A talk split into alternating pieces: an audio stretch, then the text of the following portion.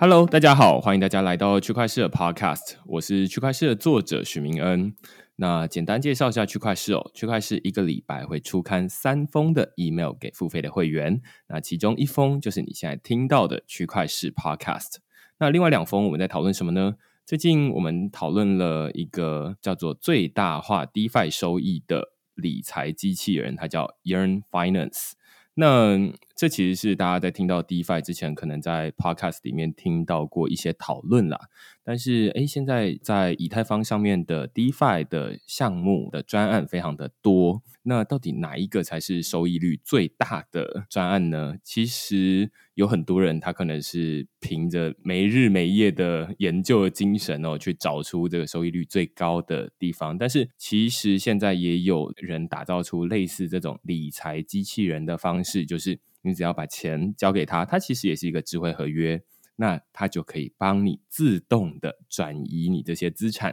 到收益最大化的地方去，它叫 Earn Finance。那我在这篇文章里面就在讨论说，哎，他是怎么做到的？而且，啊，另外一部分是说，他开始做这个事情的初衷是什么？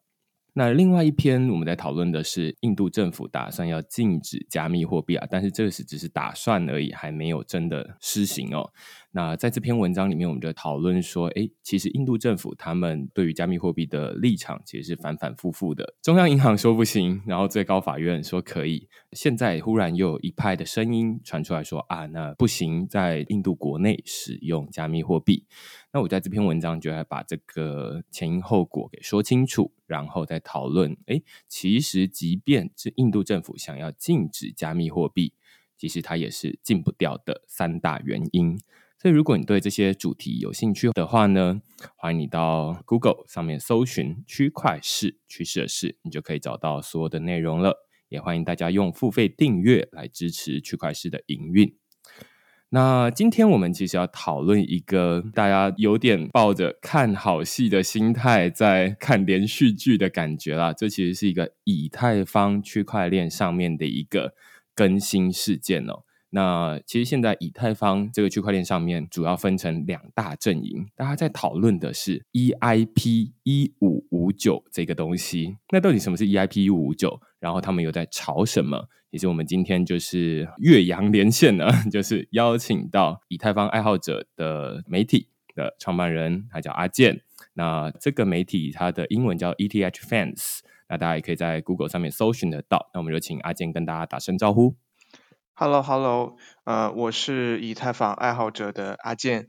纠正一下明恩，呃，我不是爱好者的创办人，我只是以太坊爱好者的编辑。OK，那我们爱好者的主要的工作是什么呢？主要就是翻译一些现在英文世界里面。一些我们认为比较前沿的一些研究，或者是一些比较新颖的一些专案，然后我们给他做一些介绍，其实主要是以翻译他们自己撰写的介绍为主。那也是借此希望向大家介绍以太坊的技术和以太坊的生态当中正在发生的事情。啊，这个基本上就是我们做的事情了。嗯嗯嗯，对，所以大家进去看到之后，就是会发现说里面的内容其实蛮技术，然后有很多比较深度的内容哦。那就是以以太坊为主，对不对？啊，是的，我们自己是认为，我们本身是希望能够培育起一种社区的一种气氛。那么，其实很多内容的话，你会看到有其他的一些，比如说那些比较热门的，或者说商业性比较强的，可能会给人一些讯息的这种功能比较强的这种东西的话，会有很多媒体在做。那我们就去做那些相对来说，呃，可能需要你有更多的。呃，精力去学习，或者说需要你用更多的时间来消化，但是对于整个生态来说比较基础性的那些东西。包括但不限于以太坊本身它在底层协议上的一些进展啊，一些研究的方向，包括一些现在的比较实心的一些啊技术解决方案的研究的方向。那么我们会认为这些东西是值得有更长时间的留存，并且值得大家关注的。虽然它可能没有那么快能够指向那些啊商业上的这些信息，但是是一个健康的社区应该有的一种氛围，所以我们就去做这一块的内容。嗯嗯嗯，那我就会蛮好奇哦，就是身为这个以太坊爱好者的编辑啦，那如果哎现在有一个人他会想要问说，哎，我都有听过比特币啊，那但是你会怎么跟他介绍以太坊是什么？OK，这是个很好的问题。那如果你已经了解到了比特币的话，那我这样向你介绍以太坊。以太坊就是一个允许让你在使用一些自动化的程序来去使用比特币这么一种区块链。也就是说，在这一条区块链上，我们本身是可以部署一些计算机程序的，而这些计算机程序它是会完全公正的执行。那么我们就可以把我们的以太坊就像比特币一样，把它输进去，然后这个机器会给我们产生一些我们预期当中的这种金融资产的重新的签订合约，或者说它的分配的这个效果。打个比方，你在比特币上你是没有办法拿它当银行来用的。你只能说它的账户体系本身是一个，我有多少个比特币，我账户里面会有一直有多少个比特币。但是如果你在以太坊上的话，你会找到一些链上银行的应用，所以你可以把你的以太坊存进去，那你就会产生利息收益。而这个银行的这个规则是完全在区块链上写死的。那么我认为这就是以太坊最大的特点啊，所以以太坊上会产生这么多啊金融的应用，包括像刚刚明恩介绍的，甚至会有一些机器人，它可以去帮你。最大化你的投资的收益，帮助你的钱不断的在不同的这种链上银行当中迁移，来帮助你获得最大的收益率，这都是非常好玩的东西。嗯嗯，其实你的讲法跟我讲法其实蛮像的哦。我就是会说啊，那比特币它其实就是底层，大家都说啊是一个区块链的技术嘛。那它先创造出了钱这样的东西，那有比特币啊，有以太币啊这种，现在有好几千种、好几万种不同的虚拟货币。只是这些钱，如果你是用来转移的话，那它其实就是一个加减法，就是从我这边转过去到你那边。从呃明恩的账户转到阿健的账户，那就是从我这边减了一百块，然后从你的账户加一百块。但是其实有钱的地方就有金融，就是哎，除了我们这种转移之外，接下来就有人想说，嗯，那是不是可以发展出一些借贷的关系？就是哎，我想要跟阿健借一百块，然后三个月之后再还，或者是分三期摊还。那于是阿健就会想说，那你要付利息啊？那利息是多少？然后怎么计算？那所以就会开始有人想说啊，那既然区块链它除了是一个转账系统之外，其实它还可以担任一个，就是它可以写程式，然后来提供一些金融服务。于是以太坊它就大家可能会常听过一个搭配的名词啊，叫做智慧合约。那智慧合约它其实就是让大家在上面写程式啊。那以太坊比较方便在上面写程式，所以大家就开始在以太坊这个区块链上面。提供一些金融服务，你可以在里面做借贷。那于是刚刚阿健提到的，就是我觉得也是我自己算是最熟悉在使用的，就是一个借贷服务，就是我把钱放进去这个智慧合约里面，哎，自然就会有人去那边借钱出来，那他要付利息，那我就会拿到他付出来的一部分的利息，这样子。那所以这其实是。看起来以太坊跟比特币最大的不一样，比较少人啦，就是在比特币上面提供这种金融服务，而是绝大多数的我们会说 DeFi 就去中心化金融都是集中在以太坊区块链这样子，可以这么说吗？嗯，没错。OK，那最最近就是我也会说，我最常用，但是我会说我最近很少用这种 链上银行，就是链上的借贷服务。最主要的原因就是因为最近的手续费实在是太贵了，就是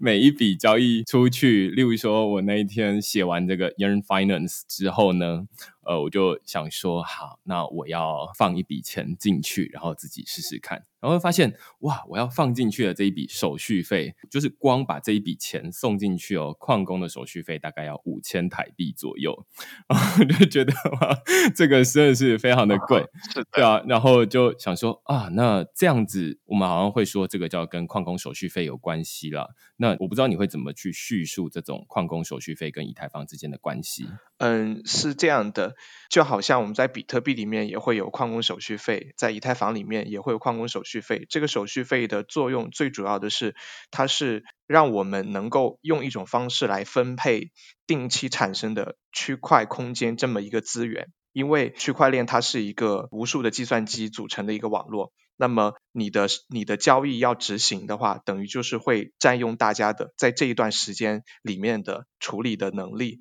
那它怎么去分配这种在一定时间之之内产生的这种处理能力呢？比如说啊，比特币它是每十分钟产生一 MB 的这个区块，那它就用带宽来定价，你的交易，比如说是呃一百 KB，然后你愿意为每 KB 付多少钱，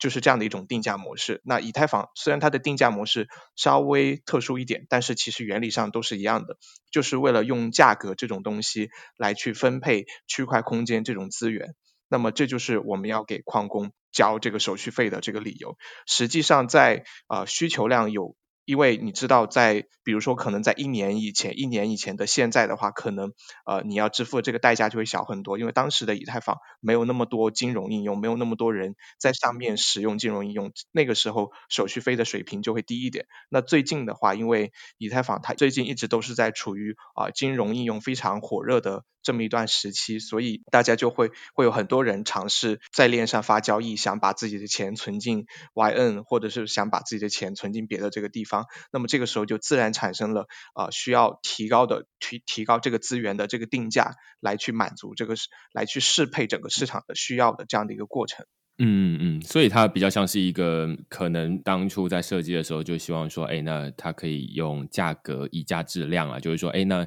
你如果现在它的以太坊它有点像是一个啊，我在文章里面都会说这有点像是一个高速公路啦，然后高速公路它就是有一定的平宽嘛，那有多少的交易出去就有点像是有多少车在这个高速公路上面跑。那如果车子越多，那怎么办呢？如果我们平常这种塞车的话，就是先出发的，那就。就是你排在前面嘛，那呃后出发人就排在后面，你只能等着塞车结束。但是在以太坊这个上面，或者说在比特币上面，他们都有一个有趣的机制哦，就是说你可以付钱插队，这个插队比较像是打挂号的插队了。就是说，哎，你如果愿意付更高的手续费的话，那你可以优先的被处理。那于是就有人说啊，那我愿意付更高的手续费，不想等。那你也不愿意等，我也不愿意等，那彼此之间就会想说啊，那你付一百块，我付两百块，我付两百块，你付三百块，那于是就一直叠上去，导致说，哎，现在的这个手续费其实变得非常的高哦。那最主要原因当然是高速公路太窄了啦，路太窄了。那于是现在有人就是在想说啊，要怎么拓宽这个道路？于是以太坊二点零梦程度是想要呃想尽各种办法去拓宽这个道路，想办法让它有很多的替代道路可以走。那另外一部分呢，就有人想说啊，那要怎么来调整这个收费的机制？那于是才会引导到就是 EIP 一五五九类似这样的概念，我可以这么说吗？对，但是稍微有一点区别在于，我们现在或者说更多用户关心的问题是手续费这个东西什么时候能降下来？也就是说，这一条高速公路呢，它能不能变得更宽？如果它能变得更宽，那我们为了冲进这条高速公路，那每个人要支付的这个代价应该会变得更小一点。这是一方面的，但另外一方面也有人提出，就是在你要上这条高速公路的时候，大家都挤在这个高速公路的路口，然后呢，有个人在那边收费。他说：“你们如果有人愿意出更高的价格，我会优先放他过去哦。”但是实际上大家并不知道我到底出多少钱才能够让我的车刚刚好就进去。也就是说，一方面人们担心自己会付太高的价格，另外一方面他没有担心自己如果不付那么高的这个价格的话，他就没有办法。去用这条高速公路，也就是他对于这条路的使用会处在一种不确定性当中，因为他不太清楚其他人会怎么出价，或者说因为他不太清楚这个高速公路的管理员他到底收多少钱才能够愿意放你进去。那这个被宽泛的称之为用户在。当前的以太坊区块链上发送交易的时候的用户体验问题，所以它其实是跟手续费本身的这个高低属于相关联，但是稍微有一些不同的问题。这个才是 EIP 幺五九它在现在现在这个阶段大家比较认可的，它想要去解决的问题。在此之前的话，有一些朋友会认为，哦，那它是不是对第一个问题有所帮助？但后来大家基本上就正否了这种想法，就是它其实对手续费本身水平的这个高低，不太可能产生一个很积极的正面的让它下降的作用，但是它会有助于你更好的去评估你到底付多少钱才能够刚刚好支付到这个最便宜的这个价格就能使用这条公路，大概是这样的一个想法。嗯，了解，我觉得蛮有趣的，而且这其实就是最精准的说法啦，就是说 EIP 一五九它不是在降低手续费，而是像以太坊二点零这种才是在想办法让大家的手续费变得更低。但是 EIP 一五九在做什么呢？它比较像是在让你更容易预测说，哎，那到底如果我要在五分钟里面到账的话，那我现在要支付多少的手续费才是最合理的，或者是最低的选择，而不是说，哎，以前比较像是没有这样的预测的机制。所以就会变成说，嗯，现在到底高速公路塞不塞车呢？你很难去预测说，你到底应该要付多少钱，你才能够准时的。假设五分钟之后有一件很重要的事情哦，你要在刚好五分钟，你也不希望付太贵，那你也不希望付太便宜，以至于很慢到。那你要怎么准时的能够在那个时候发生这笔交易呢？那按照现在的情况，好像很难预测。那于是有人提出 EIP 五五九来想办法让这个使用体验变得更好一点。就是说啊，那我知道我在什么时候要到，那我就只要付这个价格就好了，而不需要多付，也不需要少付。可以这么说吗？没错，它的初衷是这样的。EIP 幺五九它本身作为一个提案，它是公开的。那在它的提案的页面里面，它会有列举到自己有四大目标。那这个是它会把我们刚刚讲到的这个去优化用户的这种发送交易的这个用户体验，会把它放在第一位。所以这么说是非常准确的。了解。那于是大家就会很好奇，因为我前面有提到，就是说，哎，这个 EIP 一五九有人有提出这样的提案，然后基本上以太坊它其实也是有一个治理的机制啊，就是说，哎，大家觉得这套系统有什么样可以改进的地方，可以透过 EIP，EIP 它是一个以太坊改进提案的缩写，叫 Ethereum Improvement Proposal。那一五五九只是一个代号而已，代表是非常多不同的提案。那一五五九这个提案就在解决这个问题。嗯，于是大家就会提出来讨论，然后讨论完之后，大家最后呃某种程度就是辩论。那辩论完之后，最后会交由大家共同决定说要不要实施。但是在这个决定、讨论跟决定要不要实施的这个过程中呢，看起来主要分成两派。一派主要是支持说，哎，对我们就是要改善这个呃使用体验，那我们支持。但是另外一派可能是以矿工为主的这一派哦，那他们就会说，哎，我们反对 EIP 五五九这样的提案。我不知道阿健要不要把这个背景叙述的比较清楚一点。那就让我来简单介绍一下这个提案吧。在当前的以太坊上，用户发送交易的时候，你是要指定自己愿意为每单位的 gas。付多少钱？这个 gas 其实是一个计算单位，就相当于你把它理解为一个简单的计算单位就好了。大概就想象成你这一趟路，你决定要用自己要用多少汽油一样好了。就是说，这个就是如果你要从这里到达那里，如果你要把一笔钱从一个账户发送到另外一个账户，那么你是需要花费多少汽油的？就好像你的车从这里开到那里一样。那你要指定的另外一个参数就是你愿意为每一单位的汽油付多少钱？你付的高的话，你就可以优先使用这条路，啊，矿工就会打包你的交易，并且把这部分钱收走。那这是当前的这个情况。这种情况下的话，就会产啊，就在有些人看来，就是如果没有其他的这个机制来去帮助用户的话，他就会陷入一种比较尴尬或者说比较困扰的情境，就是我不知道现在我到底付多少才能刚刚好，我的交易就会被打包，然后我我也不用付太大的这个代价，因为他也会担心，如果我付的太低的话，会不会就没有人打包我的交易，那我就必须等待了。就会出现这样的情形。那幺五九它的提案整个的思路就是，用户在发送交易的时候，他要指定两个参数，或者说他在支付这个手续费的时候，不管你给矿工多少钱，你一定要付另外一笔叫做 base fee，就是基本的这个费用。而这个基准费用的话，它会随着过去的一个区块当中，呃，实际的这个交易的这个数量的多少来去调整它。它的大概的这个意思是什么呢？是如果上面如果以前的那个区块只被打包到一半满，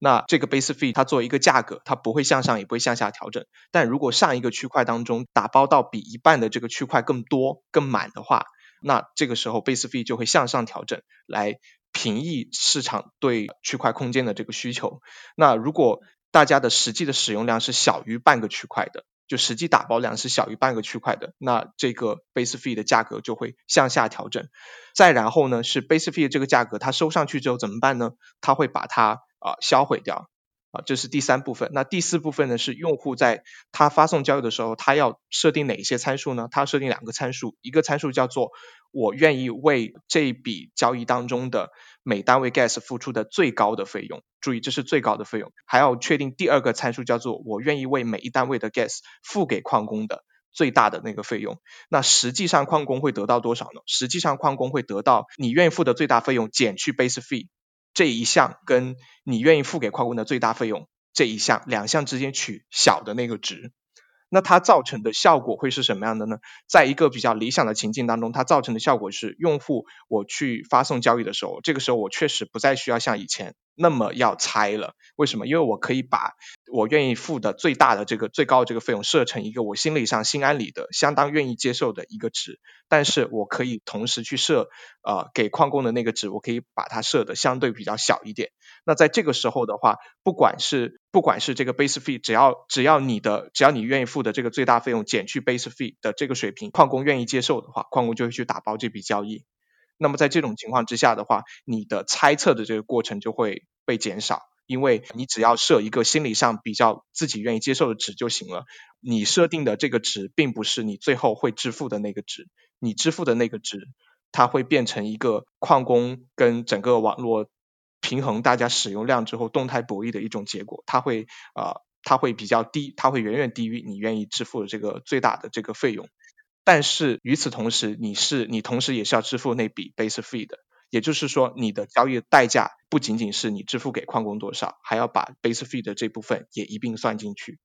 对我这边举一个我在文章里面有提到的例子啊，就是说为什么现在的这个以太坊上面的手续费很难预测呢？这个以太坊手续费会贵，主要有两个原因啦。第一个原因是因为上面塞车嘛，塞车上面都有很多的交易。那于是大家就想说，大家都不愿意等，于是你就是手续费就会一直往上提升。那其实每一个钱包它都会帮使用者去预测，就是猜说，哎，按照现在的这个拥塞程度，你应该付多少手续费才会在一个合理的时间到账？可能是三分钟，可能是几秒钟的时间。但是有另外一种情况，如果它是塞车的话，那还蛮容易的，就是蛮容易预测的。但是如果呃有另外一种特别的情况，它比较像是现在刚我们前面有提到，以太坊上面有很多的 DeFi，很多去中心化的应用。那在每一个去中心化应用里面，其实呃，例如说在呃某一个交易所里面，突然有一个币的价格，诶，它忽然比较低，那于是，在另外一个去中心化交易所里面的价格的币价会比较高。那于是这就产生了一个套利的空间。那只要这个套利的空间，它的套利的金额足够的大，例如说啊，它可以有一个聪明的这个投资者哦，他就看到说，哇，这个套利的空间大概是有十万美金好了，那他就非常的愿意付很高的手续费。去想办法抢到这个套利的机会嘛？那其实除了他看到之外，其实有很多网络上的人也都可以看得到这个套利的空间。于是大家忽然就一窝蜂的跑过去，就是大家都很愿意付很高的手续费，因为它有十万美金的利润嘛。那所以呃，如果你可以赚到十万美金的话，那你的手续，但是只有第一个人抢到的人可以拿到这个套利的机会。那你就愿意付，例如说你要付三千美金，你可能都愿意啊。但是这个当然是比较夸张一点，但是大家就可以发现说一个情况，就是在以太坊上面都有很多金融活动出现的区块链上面，在它的下面的这个马路。就是还不够宽的情况之下，诶，大家一看到有套利机会，大家就一窝蜂的挤过去。那这时候大家的手续费就会忽然之间在没有预期的情况之下，忽然被提高。但是忽然，诶，这个套利的机会消失了之后，大家又都结束了，就不玩了。那于是这就会产生出这个高速公路忽然有一阵的这个车潮冲过去，那那个那个手续费忽然就会。暴增，那你就会预估是一个很高的。但是其实，身为一个使用者，你其实只要稍微等一下，例如说等个一分钟的时间，诶，它马上又下来了。但是你就没有办法预测，这就造成我们前面的这种前面所说的就是说使用者体验不佳的问题。那于是刚刚阿健在解释的这部分，就是在说，那要怎么解决这个问题呢？于是 EIP 一五九就提出了说，啊，那我们把这个手续费拆成两块。一块是基本费，一块是给矿工的这种有点像小费啦。那基本费就是按照刚刚说，按照前一个区块，或者是等于是如果是用高速公路来说的话，可能就是按照前，比如说五分钟呃的车流量，然后然后来决定说，哎，那你现在要付多少基本费才够？那如果前五分钟很塞车，那当然基本费很高。那如果前五分钟这个高速公路不塞车，那基本费会低一点。那另外一部分是说矿工的小费，基本费衡量的是整体的以太坊塞不塞车，但是矿工小费决定的是你的优先的顺序。所以你的矿工小费付的越多，那就代表说你的优先顺序会越高。就把这个拆成这两部分的话，那它就可以减少前面我们说，那以前我们都在没有 EIP 五九之前呢，大家就是只要付一笔，那不知道到底是现在是塞车，还是忽然有人一窝蜂的挤过去。那现在你就可以用这两个，就是把费用拆成这两部分，基本费跟矿工小费这两块，然后来衡量说啊，那既然是。只是一窝蜂的话，那基本费其实可能不会呃提高。那于是你就付一个正常的基本费，那呃再付一点矿工小费，那你就可以在合理的时间到账。明恩说的这个过程基本上没错，整个思路就是这样设计的。那我们作为用户的话，那你肯定会想到有一个小的细节，就是 base fee 它调整的速度有多快。比如说像明恩刚刚说的那样，哎，要是突然间有个需求来了，那它会向上调整多少呢？啊，现在来说的话，它是呃单个区块它最多调整百分之十二点五，也就是八分之一。比如说现在假设已经是一百 G 的这个 base fee 了，那如果这个区块被打得非常满的话，那下一个区块它会涨价百分之十二点五，那就会变成一百一十二点五，这样涨上去。那它自身的话，它会有一个作用，就是它会让大家清楚的看到，哦，现在是有拥堵的。那我到底愿不愿意付这个 base fee？如果我不愿意付这个 base fee 的话，那我就不要去掺和了，我就开车掉头就好了。那如果有人觉得哦这个 base fee 我还是愿意付的话，那他就会去付，然后网络再根据这个实实时这个效果不断的去提高或者是去降低或者持平这个 base fee，用这种方式来去啊协调这个啊整个的需求的这个表达的这个情况，啊基本上是这样的一个过程。对，我再提供一个我个人的亲身经验了，就是最近有一些专案，DeFi 专案，他们都会空投奖励治理代币给使用者，就是过去曾经使用过他们。服务的使用者，例如说，我之前用过 Pull Together 这个不会输的彩券，那我写过文章啊，大家自己上网 Google。那于是他就空投这个治理代币给我，但是我就想说，OK，好，那我要去领这个治理代币的时候，我其实也是要像是在以太坊上面发送一笔交易这样子，那我需要支付一点手续费出去。那这个手续费我。想要去领他赠送给我的代币的时候，哎，我发现他要支付好像是一千五百块左右的手续费哦。那他当然是按照他当时的价格 gas price。然后来制定出来，那我就自己都会想说啊，那其实这是人家送我的钱呐，那我就慢一点领到，其实也无所谓，所以我就会去猜，就是我用我的钱包，我就会刻意的去假设现在的 gas price 是一百二好了，那我就想说，他可能只是我不知道他到底是拥堵还是现在正好有一个东西让他到两百二好了，所以我就想说，那我不然我就付一个，我猜八十，然后我就送。交易出去了，那有时候还真的让我碰到喽。有时候哎，真的八十，然后隔个几分钟，哎，就确认了。在发送交易的当时，那时候可能是一百五或一百二等等，那时候要突然降到八十，我也不知道到底是什么时候。那忽然这个运气好，它就会马上发送。那另外一种情况是。更多的情况啊，是我付八十，然后结果隔了好几天，那个交易都还在那边，就是有点像是被那个高速公路的匝道那管理员挡在路口，就说现在还没轮到你，所以我就一直等等等等等等到现在，大概都没有办法去拿到这一些空投的代币。这就是我自己的亲身体验啊，就是说我其实，在每一次发送交易的时候，我都只能去猜说到底现在是。呃，很挤，还是忽然有一窝蜂的人，那导致于现在的交易手续费变得很高，那反而是没有办法预测，说我到底什么时候会拿到这笔钱，或者是完成这笔交易。那透过这种 EIP 五五九，我就可以刚刚阿健解释的这些机制，那你就可以发现说啊，那它不能说它完全解决所有的问题，但是你至少可以从 base fee 就是基本费跟矿工手。这种矿工小费两种的搭配来减少矿工手续费的浮动的可能，或者说你会比较容易预测说现在到底是塞车还是怎么样？对，其实像明恩刚刚讲的这个情况的话。EIP 幺五九，它的解决思路有点像是说，啊，你直接去看现在的基本费到底是多高，如果它很高，高到你觉得不太能接受的话，那你就暂时你就不要考虑发送交易了，你不如。空个十分钟，空个一个小时，然后你再回来看，哦，它的 base fee 已经降下来了，降到一个我觉得我可以接受的水平，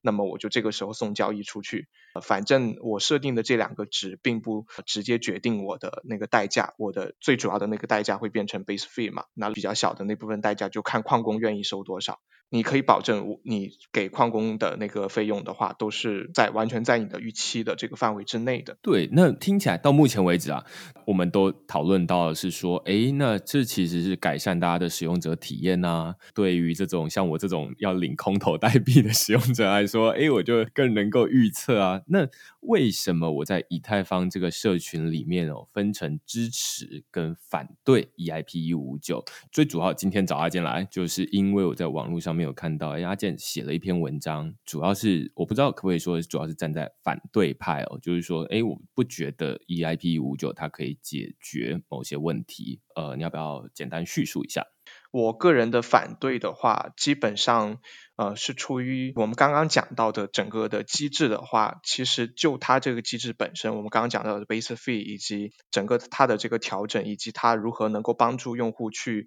改善的这个用户体验，这个的话是有至少有两个吧。本身是做 EIP 幺五九的研究的这个支持者，他们本身是赛局理论的这种方式去去论证，它对于用户发送的时候是可以减少他们的这种猜测或者说心智上的这种负担的。那但是你要做这样的一个提案的话，它还有另外一面，它不是只有一面，它的另一面在于啊 base fee 的这一块的话，它会整个被销毁掉。那在这个过程当中，到底什么东西改变了，什么东西呃没改变？那没改变的是什么？没改变的是你整个的。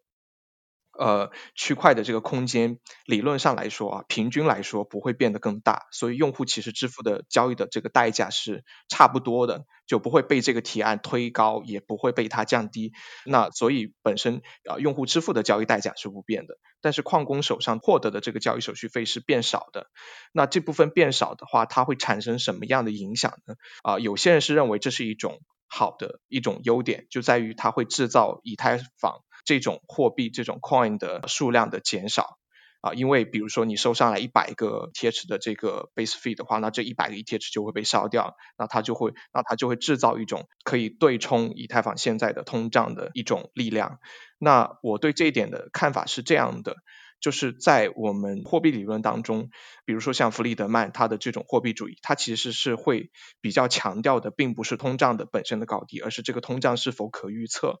就是说，一个可预测的通胀，也许它可能会相对高一点也好，但是它会是一个更好的东西，因为它不会干扰货币市场的运行。干扰货币市场运行是什么？大概什么意思呢？大概意思是，比如说，当你要借钱给别人的时候。或者说，当别人要借钱给你的时候，你要存钱，预期自己能拿到多少收益的时候，你肯定会考虑，哦，我现在一百块钱放进去，明年的话，它会变成一百零六块回来，那它名义的利率是百分之六，可是货币这个东西，钱这个东西本身会不值钱呀，那我的实际的利率到底是多少呢？如果你的通胀率是可预测的、可预知的，那么你。做这个决定的时候，你就会很清楚哦，今年的通胀率就是百分之三，那么我明年拿回来的一百零六块钱，那大概它就只值一百零三块钱。那我就知道了这个代价我到底愿不愿意接受。如果我愿意接受，我就干脆现在把这笔钱花掉好了。可预测的通胀率它会有这样的一个效果，它不会干扰货币市场的运行。但是如果一个不可预测的通胀乃至通缩的话，它其实都会有这种干扰货币市场运行的这个效果。这个其实他们在论坛里面去讨论这个事情的时候，也其实也不止一个朋友会提到这一点了，就是说它会让你的增发率本身变得不可预测，实际上会带来一个比较负面的效果。那另外一方面的效果在于，它把矿工的矿工的这个呃收益减少之后，实际上的话，它会使得矿工的这个收益只跟自己的提供 gas 的这个成本有关，而跟当时的啊网络的拥堵的情况以及呃区块本身的这个上限是没有关系的。也就是说，在当前的情况下，比如说现在的以太坊的区块是一千二百五十万 gas，其实矿工他们是可以通过集体投票来去提高这个 gas limit。他们是可以去增大这个区块大小的，那他们为什么不这么做呢？是因为他们是认为这样的话对他们是有好处的，他们可以收到更多的手续费。那这样的一种限制对于整个网络来说，它的效果是什么？它的效果是大家在一段时间之内发的这个交易不要太多，因为如果你太多的话，你可能会造成我们所谓的这个呃加剧我们所谓的这个状态数据的。呃，爆炸问题，也就是交易处理量太多的话，会使大家每一个以太坊的节点，计算机里面存的存的一些数据会更快的加速的膨胀，会存太多，会对整个网络产生负面的这个影响。那但是如果你幺五九一旦实施之后的话，矿工的收益就跟这个 gas limit 就没有任何关系了。那既然我的收益跟区块的大小没有任何关系，它就会。扩大这个区块的这个大小，然后尽可能打包更多的交易，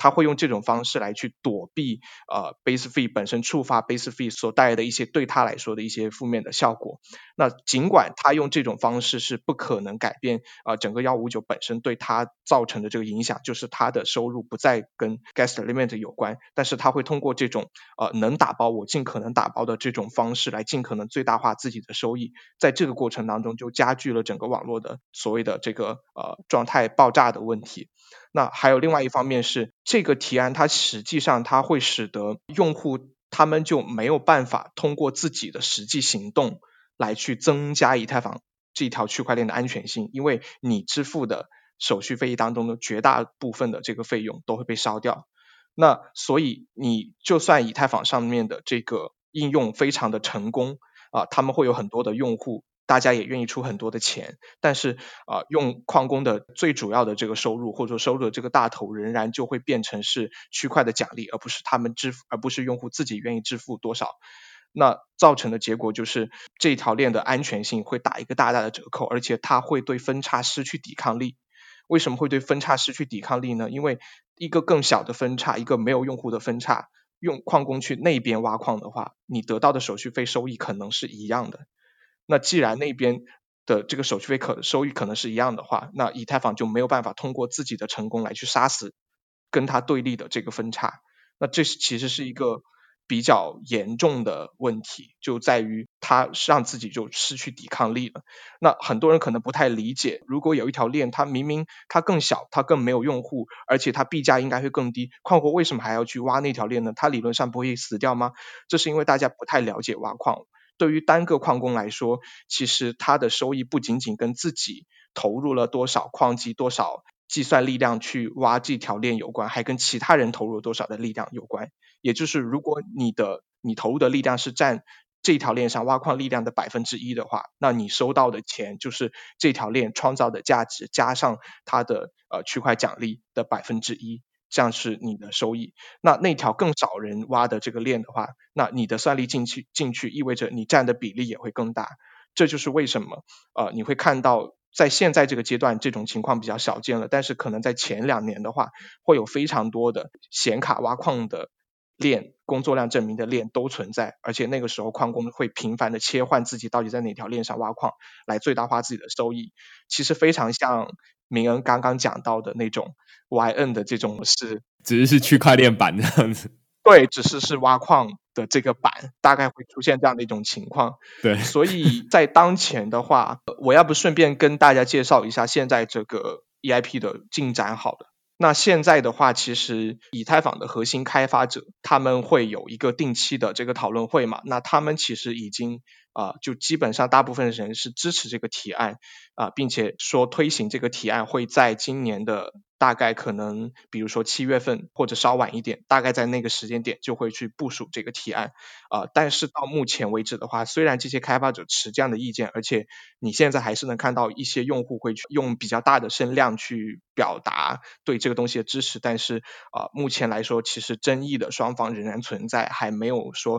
啊，大家都已经说达成一个非常好的共识，大家都会去支持它，或者说都不会用其他的这种方式，或者说啊，大家完全没有意。预期到的这种方式扭曲它的这个提案造成的效果，目前来说它还是争议比较大的。嗯，OK，所以简单说一下，就是说，诶，其实以太坊它的生态是，呃，我主要会把它分成三部分的组成啦。第一部分呢是开发者，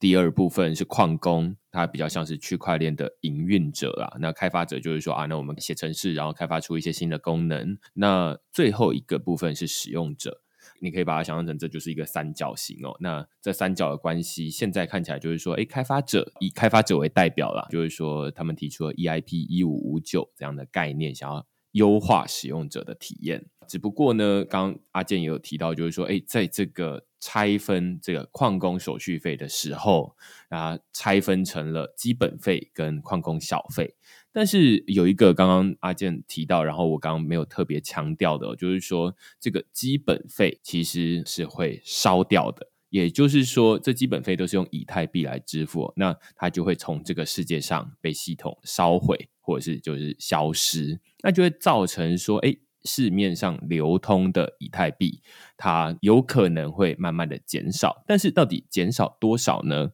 那就要取决于现在的网络的拥塞程度。那网络越拥塞，它的基本费就会越高。那每一次交过去的基本费，它就会被系统给烧毁掉。其实我们前面讲的这大概三四十分钟哦，可能会有人会觉得说哇，同于目眩，这样就是说到底都在讲这些抽象的东西，这完全可以理解啊，因为这确实就是都是以太坊里面的这种机制。那大家在讨论的是说，那要如何更公平的，或者是让大家使用者体验更好的方式来营运这条区块链，或者让大家都可以使用得到。那只是说，哎，矿工就会站出来反对啊，就是说，这基本费本来应该要进到我们口袋里面的，就是无论一开始本来就是矿工手续费，就是不分。所以全部都要进到矿工的口袋里。那但是你现在提出了这 EIP 五五九这样的概念，你就是要求说啊，那要把基本费给烧掉。那于是其实大家未必会听得懂有什么基本费跟小费啊，但是只听得到就是说哦，以太币要被烧掉吗？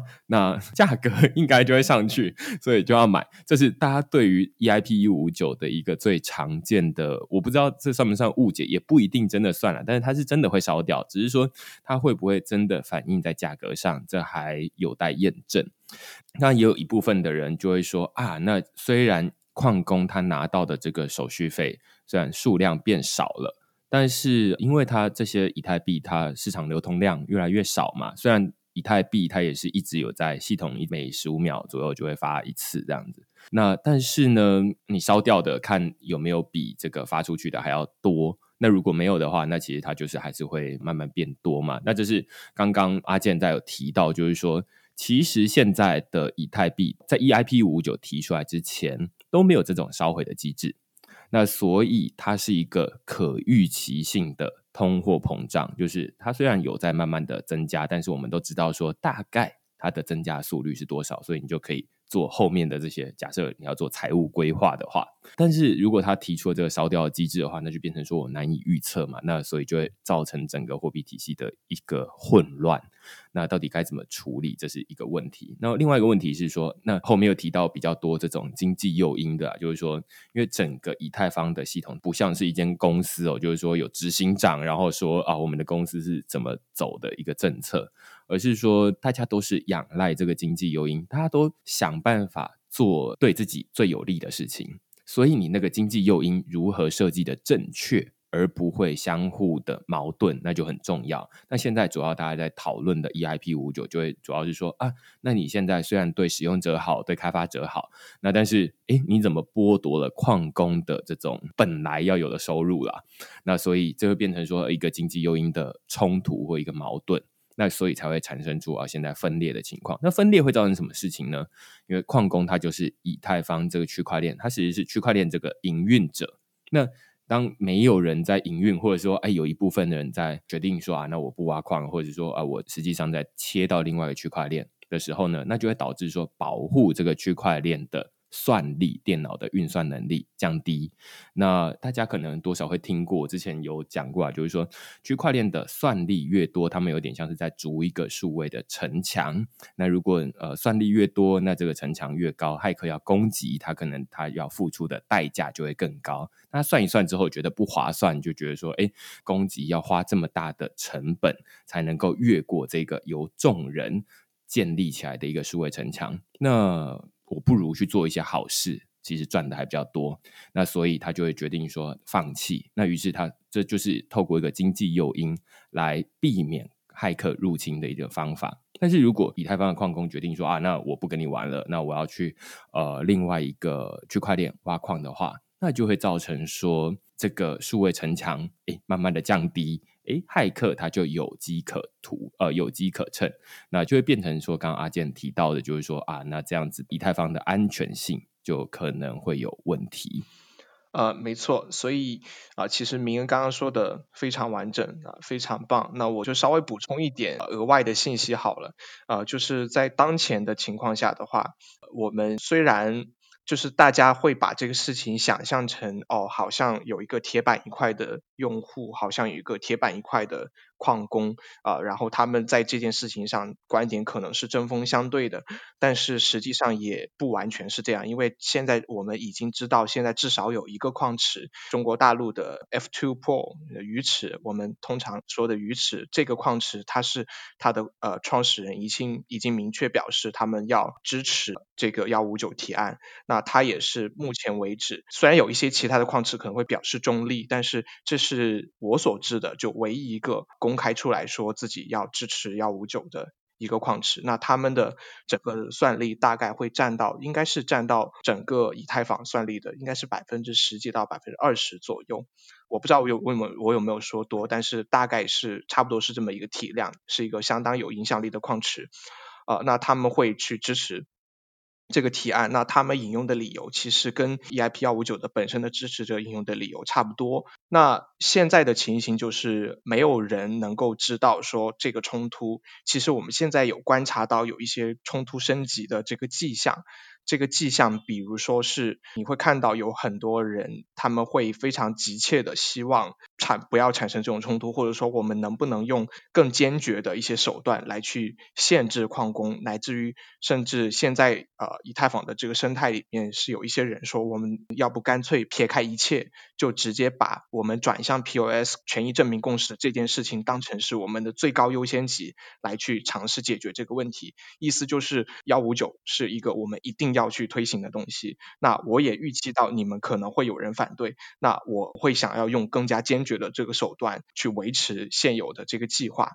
但是本身是没有人能够去说或者说去断定接下来会发生什么事情，因为矿工跟一些比较有代表性的矿池，其实实际上矿工是一个非常大的群体。这个群，他们本身内部的人群，其实他的画像是非常多样的。你甚至你也不知道他生活在什么地方。比如说，在中国的大陆可能会啊，包括台湾，我知道也有很多人挖矿。那可能他一些矿工他是生活在北美的，有一些他生活在北欧或者是在欧洲大陆。那大家本身其实是呃生活背景也好，文化背景也好，包括讯息的这个通达的程度都啊很。就很不一样，或者说很难让他们同步起来，或让他们一起会有一个共同的想法、共同的一个一致的意见去做什么事情，这其实都是不太可能的，因为他们在地理上实在是太分散了，他们在文化上也是完全分散的。那现在来说的话，所以实际上并没有人知道，如果七月份这个提案部署之后的话，啊，这些矿池、这些矿工他们会用什么样的方式去处理呃他们所面对的这个情况。啊，这其实是非常难以预测的。对，所以我觉得这个是一个很有趣的题目，因为像是我们刚刚前面提到，就是说区块链的安全性，它其实仰赖的并不是说啊什么非常厉害的密码学的演算法，而其实是来自于经济诱因的不划算。就是呃，我觉得去攻击做件这件事情其实不划算，于是我就放弃。那所以要如何设计一个三赢？或者是多赢的经济诱因，其实是非常非常困难的。像刚刚阿健有提到，就是说，哎，矿工他会怎么想，然后使用者会怎么想，开发者会怎么想？那你要怎么去想到一个解法，就是大家都满意？这是一个非常非常困难的工程。但是反过来说，刚刚有提到，就是说有一些这个开发者，他们就决定要用一个比较强硬的态度，就是说，你们这些矿工通通都是靠。POW，就是靠电脑的运算能力来保护这个区块链安全性。这也是以太坊目前的维系安全的机制。那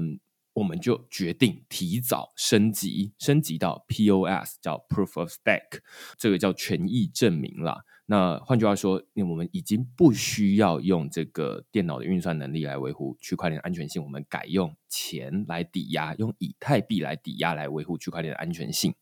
那这其实是一个，我认为啦，从我看来，我是觉得这是一个糟糕的解法。为什么会说它糟糕呢？因为这跟前面说的有关系，就是说，其实这个安全性仰赖的是大家通力协作，然后因为这一个经济诱因的不划算，才能够抵御这个骇客的攻击。但是你现在强硬的升级，某种程度是你放弃去思考、去探索，说有没有一个机会是设计出一个更好的经济诱因，让每一个人都愿意呃共同协作。反而是说啊，那你不愿意配合，请你出去。那呃，我们找一些更愿意配合的人来。这其实是一个我觉得跟本来比较不一样的地方。我不我没有办法说清楚说它未来实际上会有什么样的问题，但是我可以看到的是说，哎，它其实跟本来的这种比较稳固的机制已经不太一样了。那所以我个人会觉得更好的解决办法是说啊，那可能还是要花一点时间。虽然它不是一个最有效率的解决办法。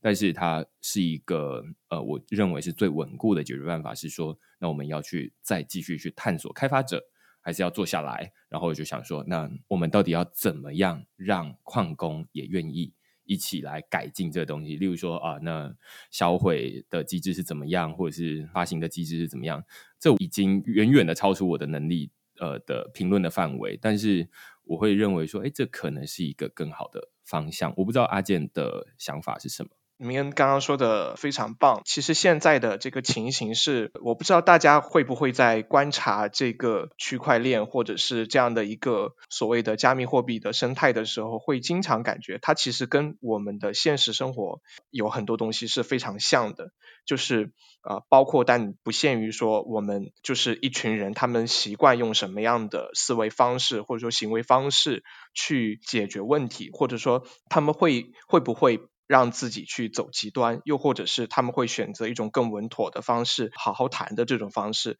乃至于去能够去做更多的交流、更多的沟通的这种方式去解决问题。你可以想象这种不同的行为模式，呃，不管他们在做选择的东西是什么，不同的行为模式极有可能导致大家走向的这个结果是不一样的。那其实我非常认可明恩刚刚在谈到这一切的时候使用的。会从这个就角度去观察整个的事件。那我在这边的话，其实我其实没有一个说特别好的方案或者想法去解决就这个提案本身，或者是呃相应的更广大的一些问题。但是呃，我倒是可以去提供一些我现在观察到或者说我呃知道的一些事情。比如说，在幺五五九的这个支持的这个想法当中，非常重要的一部分是，它去帮助用户去提升，呃，我怎么去预测我的交易的这个代价的问题。那其实大家之所以很难预测，有一个相当重要的原因在于，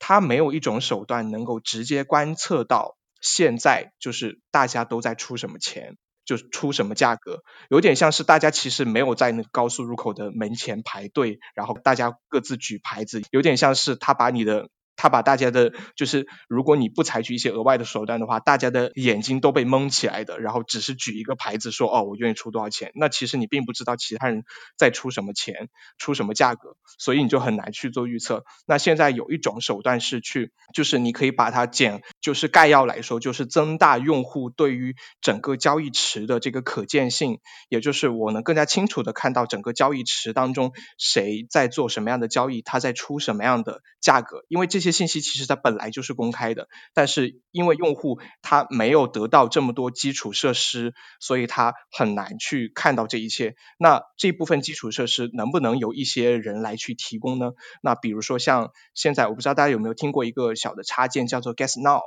那 Guess Now 这个插件就是说我直接把我作为一个节点看到的这些交易池当中的这个交易，大家给的这个价格的分布，直接给大家公开出来、曝光出来，那你就可以很清楚的看到，我现在出多少钱，我就会排在整个队列的哪个位置。比如说，呃，我出这个价钱的话，我就刚好排在。呃，下一批要被打包的区块当中的最后一位，或者是呃，我出这个价钱的话，我就大概相当于会在五分钟之内就要打包的这个区块当中，我的价格是排在一个比较好的位置的。那他通过这种方式就可以去缓解，至少说缓解这个呃用户去预测手续费的时候的面临的困难。那也有一些人会去提出一些质疑，就是说，那你做的这个事情，如果比如说假设你是矿池做的，或者是某个矿工愿意这样做，那我怎么去相信你呢？比如说 base fee 它更好的地方，它是因为它本身就是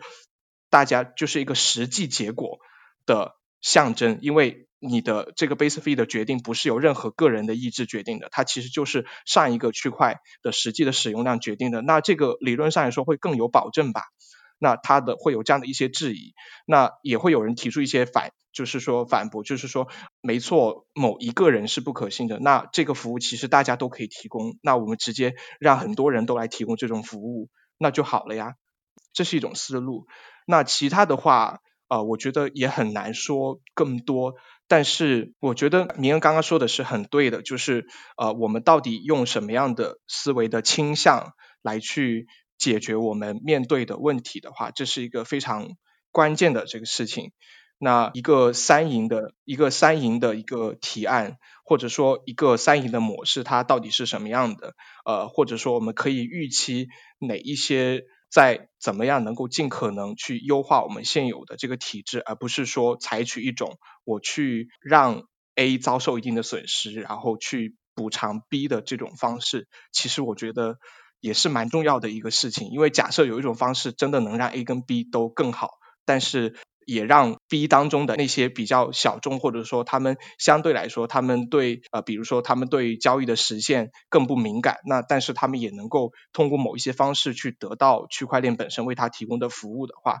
这样的模式应该是大家去追求的。对，确实哦，我觉得这个提案也蛮有趣的。我们回到就是刚刚看到的这个冲突，就是矿工跟开发者。以两边为代表的这种以矿工跟开发者为代表的两大阵营，他们其实在争夺的是什么？其实就是最终想要解决的。回到一开始，他只是想要解决这个手续费可以预测的问题而已。那就是因为这个手续费可以预测，导致说，哎，那我需要把这个手续费拆成两部分啦，然后我再把这个基本费烧掉啦。那于是被烧掉的矿工就会觉得说，哎，你怎么可以烧掉我的东西？类似这样子。那有没有一种？办法就是其他的解决办法是说啊，那其实一开始让大家都可以看得到，而不用蒙上眼睛，然后你自己举牌子，然后好像有一个老师在那边点说啊，你你你你是前十个最高的，那你可以先走，那剩下被蒙住眼睛的人不知道，就是说，哎，为什么没有点到我？能够就是那个出的价格不够高嘛？那所以我就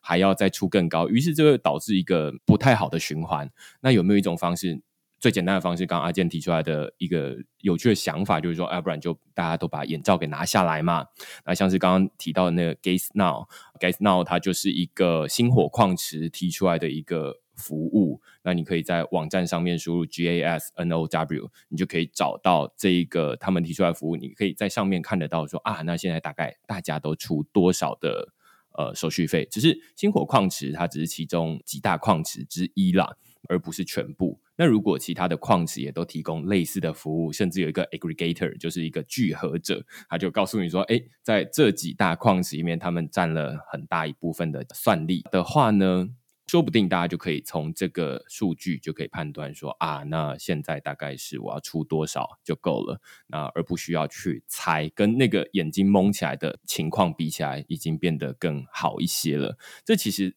一种一种都是一些替代的解决方案了，或者是说还有人在更厉害去提出一些其他的解法，然后想办法让大家都能够心平气和的坐下来，就是解决现在眼前面临的问题。但是回到一。开始哦，大家绝大多数人听到 EIP 一五五九，难免就会想说啊，那它会不会常见的误解啊？就是说啊，那它会不会降低我们现在的以太坊的矿工手续费？答案其实刚刚阿健也有提到，它的效益不是那么明显。那另外一部分是说，EIP 五五九它是不是会推高以太币的价格，因为它销毁了这个。呃，市场流通量嘛，这个其实是没有人说的准的，就是不太确定说实际上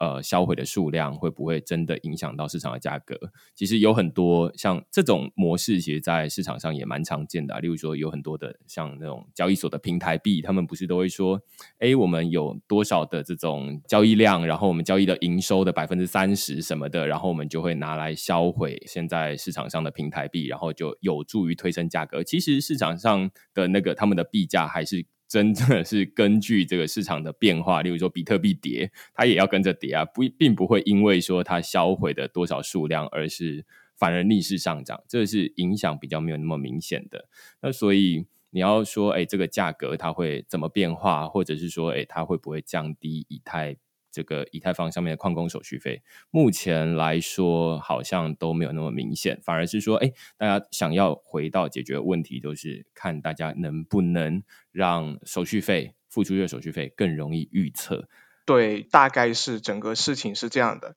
那就是大家支持他的这个理由，我们大概也听到了一些；那反对他的理由，我们也听到了一些。那其实我非常就是说建议大家可以自己去想一想这个问题，或者说花一些时间去了解一下相关的资料。那你其实也会发现很多，就是我我挺害怕遇到一种情形，就是大家会觉得哦，这就是两派人啊利益不同，然后彼此打架之类的。其实。真的不完全是这样的，就是我觉得这有点有点过度简化问题，因为在我看来，很多人他们就你并不你你可以几乎可以确定他们本身，比如说不是矿矿池的人，那当然有一些矿池他们提出了自己的意见，这个是真的，那也有一些人他们本身可能啊并不是。并不是矿池，或者说他本身也不是不是开发者，但是他也依然在论坛上去表达他的想法，去参与他的讨论。那你可以在以太坊魔术师那个论坛有专门一个讨论帖，那个讨论帖到今天